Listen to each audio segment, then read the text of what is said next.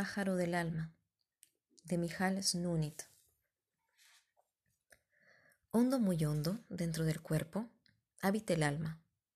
Nadie la ha visto nunca, pero todos saben que existe. Y no solo saben que existe, saben también lo que hay en su interior. Dentro del alma, en su centro, está de pie sobre una sola pata un pájaro.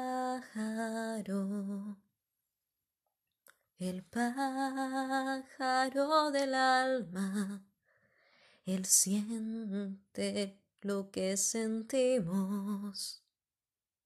Cuando alguien nos hiere, el pájaro del alma vaga por nuestro cuerpo, por aquí, por allá, en cualquier dirección, aquejado de fuertes dolores. Cuando alguien nos quiere, el pájaro del alma salta, dando pequeños y alegres brincos, yendo y viniendo, adelante y atrás. Cuando alguien nos llama por nuestro nombre, el pájaro del alma presta atención a la voz para averiguar qué clase de llamada es esa. Cuando alguien se enoja con nosotros, el pájaro del alma se encierra en sí mismo, silencioso y triste. Y cuando alguien nos abraza, el pájaro del alma, que habita hondo, muy hondo dentro del cuerpo, crece, crece, hasta que llena casi todo nuestro interior. A tal punto le hace bien el abrazo. Dentro del cuerpo muy hondo habita el alma. Nadie la ha visto nunca pero todos saben que existe. Hasta ahora no ha nacido hombre sin alma, porque el alma se introduce en nosotros cuando nacemos y no nos abandona, ni siquiera una vez mientras vivimos, como el aire que el hombre respira, desde su nacimiento hasta su muerte. Seguramente quieres saber de qué está hecho el pájaro del alma. Ah, es muy sencillo. Está hecho de cajones y cajones. Pero estos cajones no se pueden abrir así nada más.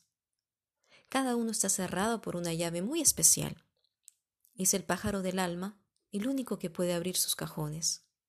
¿Cómo? También eso es muy sencillo, con su otra pata.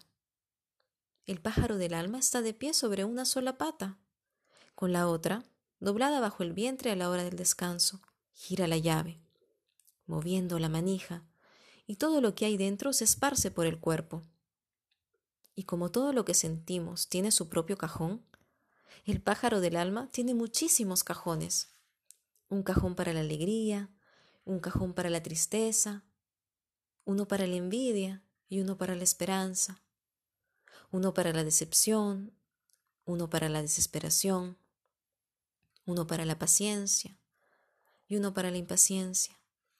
También hay un cajón para el odio, y otro para el enojo, y otro para los mimos, un cajón para la pereza, y un cajón para nuestro vacío, y un cajón para los secretos más ocultos. Este es un cajón que casi nunca abrimos. Y hay más cajones. También tú puedes añadir todos los que quieras. A veces el hombre puede elegir y señalar al pájaro qué llaves girar y qué cajones abrir y a veces es el pájaro quien decide. Por ejemplo, el hombre quiere callar y ordena al pájaro abrir el cajón del silencio, pero el pájaro por su cuenta abre el cajón de la voz y el hombre habla y habla y habla. Otro ejemplo, el hombre desea escuchar tranquilamente, pero el pájaro abre en cambio el cajón de la impaciencia y el hombre se impacienta. Y sucede que el hombre sin desearlo siente celos. Y sucede que quiere ayudar. Y es entonces cuando estorba. Porque el pájaro del alma no siempre es un pájaro obediente. Y a veces causa penas. De todo esto podemos entender que cada hombre es diferente por el pájaro del alma que lleva dentro. Un pájaro abre cada mañana el cajón de la alegría. La alegría se desparrama por el cuerpo y el hombre está dichoso. Otro pájaro abre, en cambio, el cajón del enojo. El enojo se derrama y se apodera de todo su ser. Y mientras el pájaro no cierra el cajón, el hombre continúa enojado. Un pájaro que se siente mal abre cajones desagradables. Un pájaro que se siente bien elige cajones agradables. Y lo que es más importante, hay que escuchar atentamente al pájaro. Porque sucede que el pájaro del alma nos llama y nosotros no lo oímos. Qué lástima. Él quiere hablarnos de nosotros mismos, quiere platicarnos de los sentimientos que encierra en sus cajones. Hay quienes lo escuchan a menudo, hay quienes rara vez lo escucha, y quien lo escucha solo una vez.